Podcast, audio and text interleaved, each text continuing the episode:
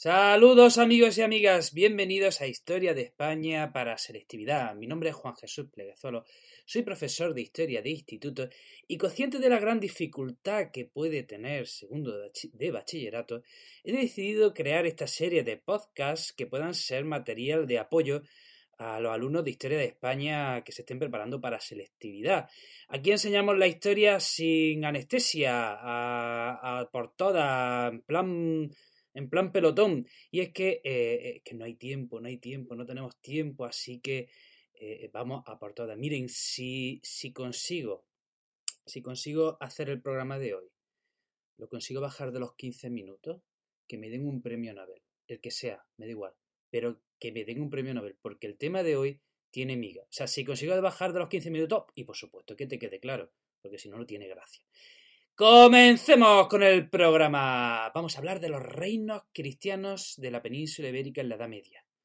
Antes este tema se llamaba Reconquista, pero ahora ya ese término cada vez se usa menos, ¿vale? Así que hablaremos, lo hemos llamado de los reinos cristianos peninsulares. Bueno, hemos dicho que eh, los musulmanes llegan a la península ibérica en el 711 y en 7-8 años conquistan casi toda la península, excepto la franja norte, un núcleo, el núcleo cantábrico de Asturias, de Cantabria, País Vasco y la franja pirenaica. Vamos a estudiar esos núcleos de resistencia cristianos que quedan al norte de la península. Empecemos por el primero, el núcleo asturleonés.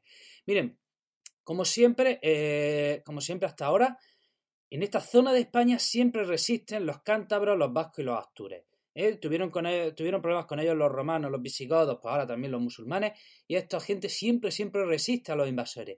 Así que esto, mm, por supuesto, debido siempre a, su orografía, a su, paisaje montañoso. Bueno, pues ahí, en el núcleo astur-leonés, resiste un grupo de cristianos a la conquista musulmana, y el primer líder caudillo de los cristianos que lidera la resistencia contra los musulmanes se llama Pelayo, y derrotará a los musulmanes en la batalla de Covadonga de 722.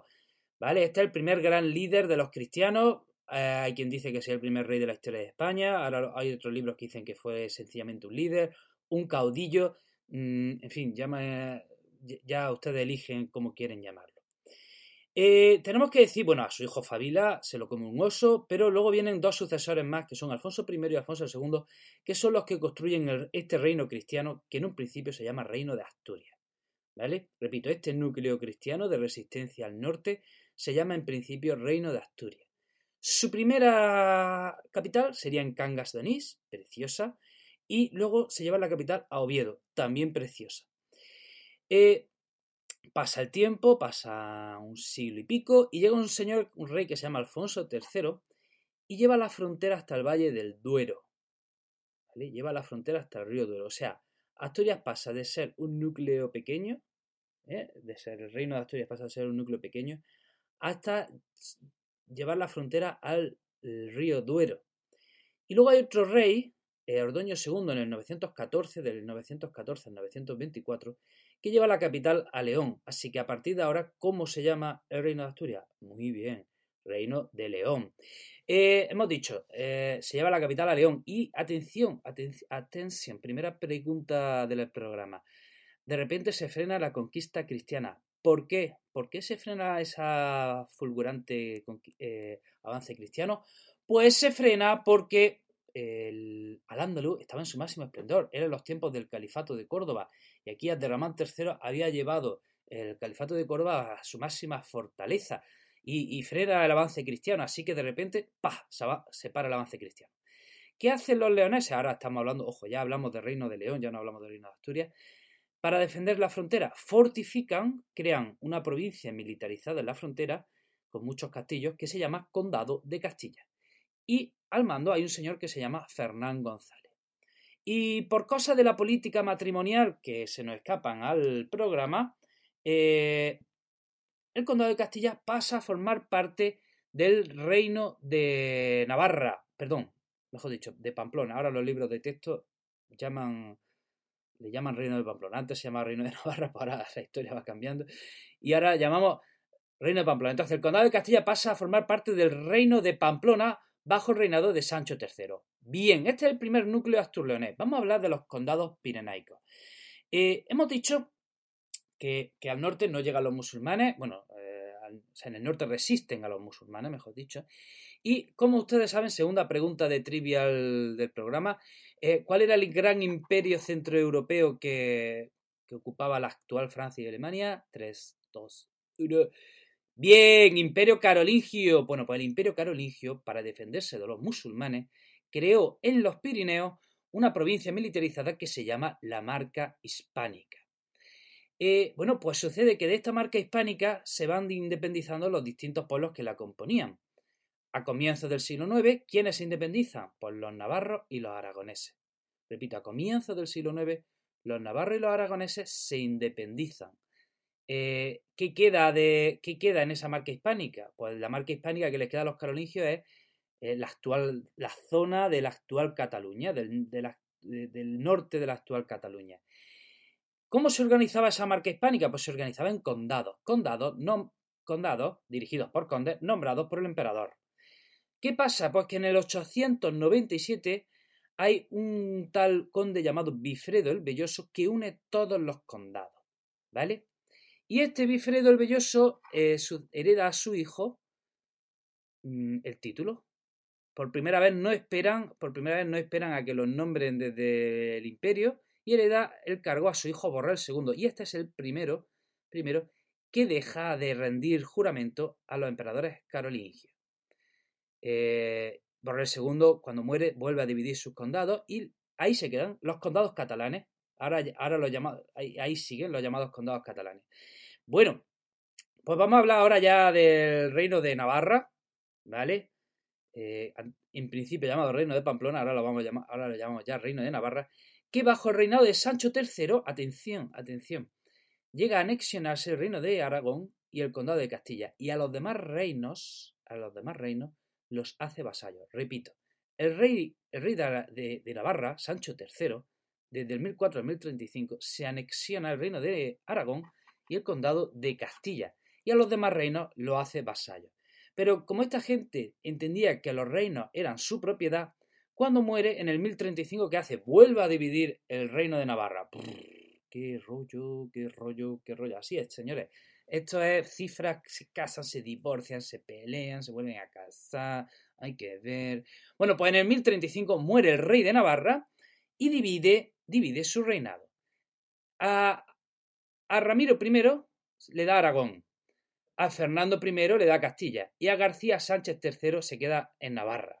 ¿Vale? Y ahora sí, ahora sí, hablamos del reino de Navarra. Año 1035, Fernando I lo consideramos ya el primer rey de... Primer eh, perdón, ahora sí hablamos del reino de... Rey, que no sé lo que he dicho. Ahora sí hablamos del reino de Castilla, ¿vale? A partir de ahora, a partir del 1035, sí hablamos del reino de Castilla y Fernando I sería su primer rey. Bueno, pues vamos a hablar del avance cristiano. Miren, a lo largo del siglo XI y XII, eh, los cristianos avanzan considerablemente las fronteras con los musulmanes. Pregunta, ¿por qué avanzan los cristianos sus fronteras con los musulmanes en el siglo XI y XII? Efectivamente, ¿por qué los musulmanes están en su periodo de debilidad? ¿Eh? A partir del 1031, los musulmanes, eh, el califato de Córdoba se deshace, empieza el periodo de las taifas, vienen los almorávides, vuelve a haber taifas, vienen los almohades, vuelve a haber taifas, en fin, que empiezan a haber mm, momentos de un periodo de división y un periodo de división en, en Al-Ándalus. Eh, ¿Y qué hacen los cristianos? Pues avanzan sus fronteras hasta el río Tajo y Ebro.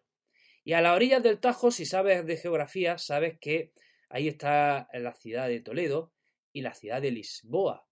Y la ciudad de Toledo, esta fecha sí es fundamental, hay que aprendérsela. Los cristianos la toman en el 1085. ¿Vale? ¿Por qué? Porque, en porque a consecuencia de la caída de Toledo, los musulmanes llamarán a un pueblo norteafricano que se llaman los almorávides en su auxilio.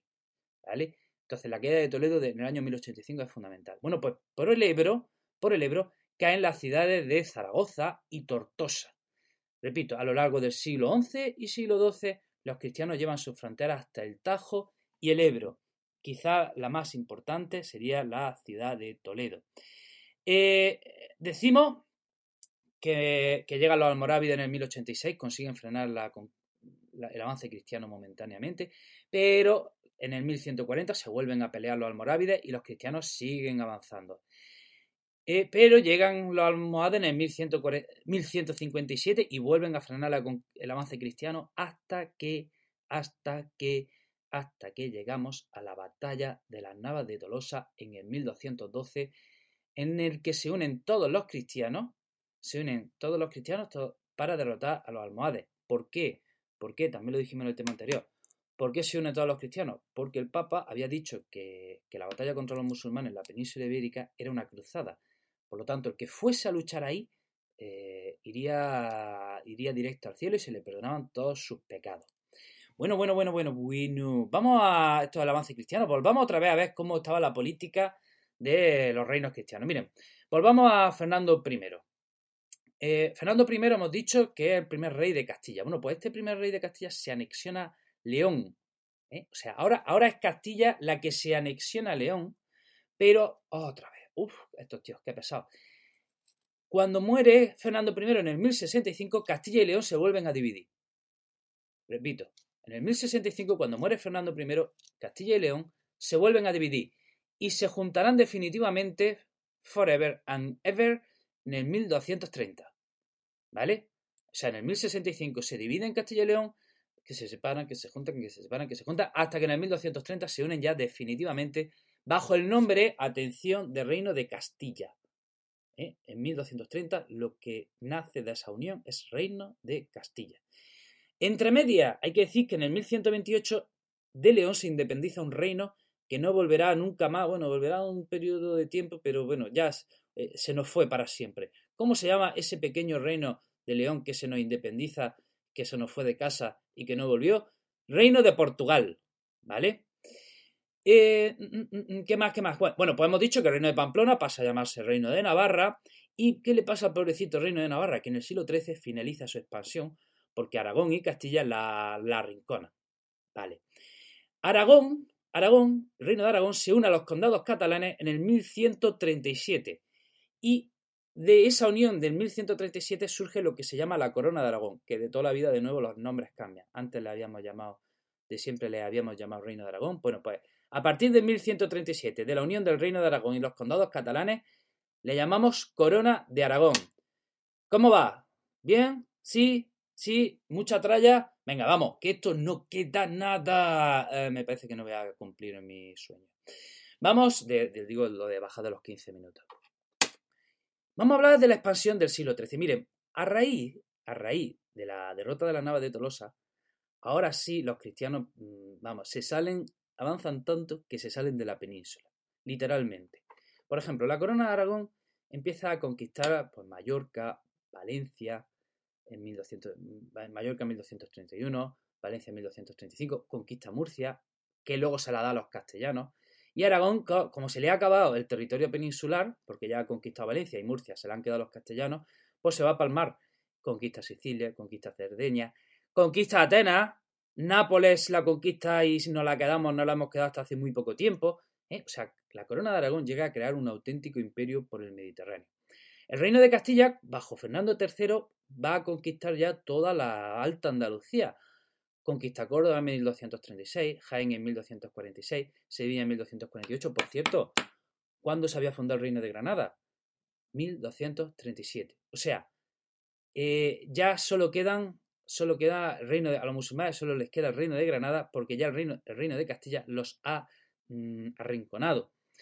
Y Portugal llega al Algarve, al Algarve, al sur de Portugal en 1226 y a Portugal ahí se le acaba la expansión peninsular, porque Portugal, este otro que también se sale de la península y saldrá por el norte de África y a rodear África, pero eso será con el tiempo. Bueno, eh, hemos dicho que el reino nazarí resiste gracias a, el reino nazarí resiste gracias a una hábil política, de una hábil diplomacia. El reino nazarí resiste porque es muy poblado. Eh, vienen muchos musulmanes de los reinos de los reinos cristianos, emigran muchos musulmanes al reino de Granada, entonces eh, consiguen construir un buen ejército. También hay que decir que hay muchas murallas, muchos mucho castillos, mucha fortificación en esa zona de Andalucía. Y por eso aguanta el reino nazarí hasta 1492. Y ahora vamos a ver una serie de conceptos que esto te puede caer en selectividad y para que no te pillen, los vamos a explicar. Miren, cómo se repueblan las zonas conquistadas a los musulmanes, cómo se repueblan. hay tres tipos de repoblación. Tenemos que decir que hay un tipo de repoblación libre, otro concejil y otro de grandes y otro consistente en grandes latifundios. Tranquilo que te lo explico. Miren, eh, ¿cuál hemos dicho que son las primeras fronteras entre los cristianos y los musulmanes? Río Duero y sur de los Pirineos. Bueno, pues durante el siglo X y XI esa repoblación la protagoniza la nobleza, el clero y campesinos a los que se les da propiedad. O sea, los reyes les decían a los campesinos, quien se vaya a la frontera, le damos tierra, para ellos. Estas tierras son para ellos. No, y, entonces el campesinado, a cambio de vivir en la frontera, el peligro que eso acarrea, tiene propiedades para sí. Y entonces, digamos que esos campesinos tenían muchísima más libertad que cualquier campesino en el resto de Europa. Vale, esa es la repoblación libre. Bueno, vamos a hablar de la repoblación concejil, que se da en los siglos XI y XII en los ríos Tajo y Ebro. Pues esta repoblación concejil consiste en repoblaciones grupales, ¿Qué pasa? Pues que los reyes cogían y le decían a un grupo de ciudadanos, todos, este grupo, iros a la frontera, fundáis un ayuntamiento y a cambio de fundar un pueblo, os vamos a dar privilegios, os vais a gobernar vosotros, vamos a dar autonomía, mm, una autonomía que se os va a respetar, nadie podrá, os vais a gobernar vosotros mismos, ni nobles ni reyes podrán daros por saco. Entonces, eso se llama la repoblación concejil. Y los reyes le daban a estos pueblos eh, fueros y cartas de poblamiento, para que esos pueblos, digamos, se autogobernasen y autogestionasen ellos solos, cosa que, repito, es un privilegio porque en las demás villas de la Europa cristiana de Europa eso no pasaba, los nobles daban bastante por saco.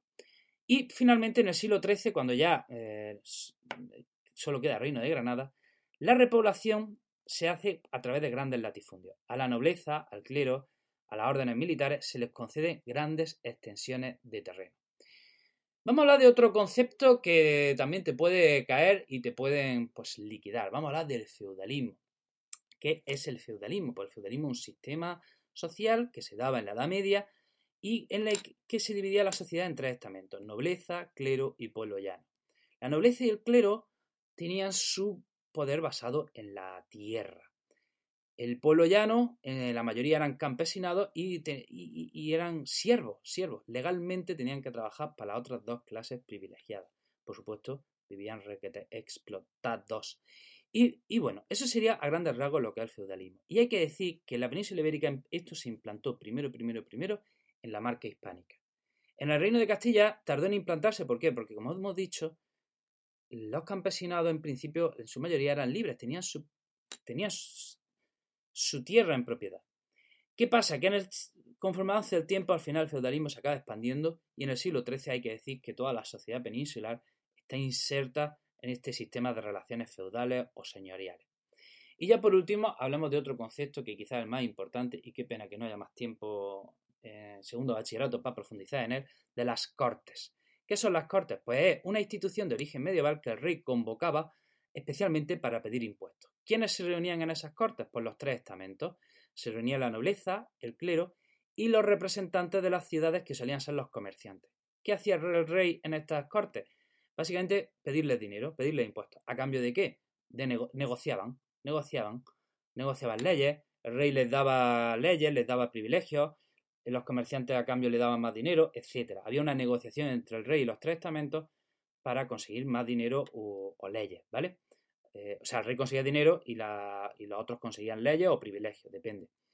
Hay que decir que las primeras cortes que se convocan en España, y parece que en Europa, son las de León, en el 1188. En la corona de Aragón hay una particularidad muy importante, que hay dentro de la corona de Aragón, Aragón tenía sus propias cortes, Valencia tenía sus propias cortes y Cataluña tenía sus propias cortes que se llamaban, ojo, en Cataluña se llamaban Generalitat, ¿vale? Y el reino de Navarra, pues también tenía sus propias cortes, ¿vale? Em, ¿Qué más? Bueno, las de León, con el tiempo, cuando León y Castilla se unen, pues ya acaban siendo las mismas cortes, ¿vale? Bueno, hasta aquí, ¿cuánto tiempo llevo? ¿Cuánto tiempo llevo? ¡Ah! 19 minutos. ¡Qué pena! ¡Qué pena! Bueno, no está mal. No está mal. Eh, sé que esto es mucha traca. O sea, em, acabamos de resumir en 18 19 minutos 800 años de historia. O sea, yo en la carrera tenía una asignatura de un año para entender todo esto, ¿vale? Así que aquí lo que hemos hecho ha sido resumirlo, pero bueno, espero que te hayan quedado a grandes rasgos, eh, te hayan quedado las ideas principales, ¿vale? Eh, y esperamos que en selectividad no vayan a mala leche y no te pongan aquí alguna pregunta de estas eh, demasiado rebuscada, ¿vale? Si valora mi trabajo, te pido tu apoyo, ¿vale? Con, un like. Te recuerdo que tengo otros proyectos, que tengo un canal de YouTube, que tengo otros programas de radio. Te recomiendo especialmente, si estás en segundo bachillerato, te recomiendo uno especialmente que se llama Radio Tutoría, que te puede ayudar a estudiar y a concentrarte mejor. Y poco más, que te deseo lo mejor, que si estás en segundo bachillerato y estás estudiando para un examen, mucho ánimo, mucha fuerza. Espero que saque una muy buena nota y te espero en el próximo programa. Un fuerte abrazo.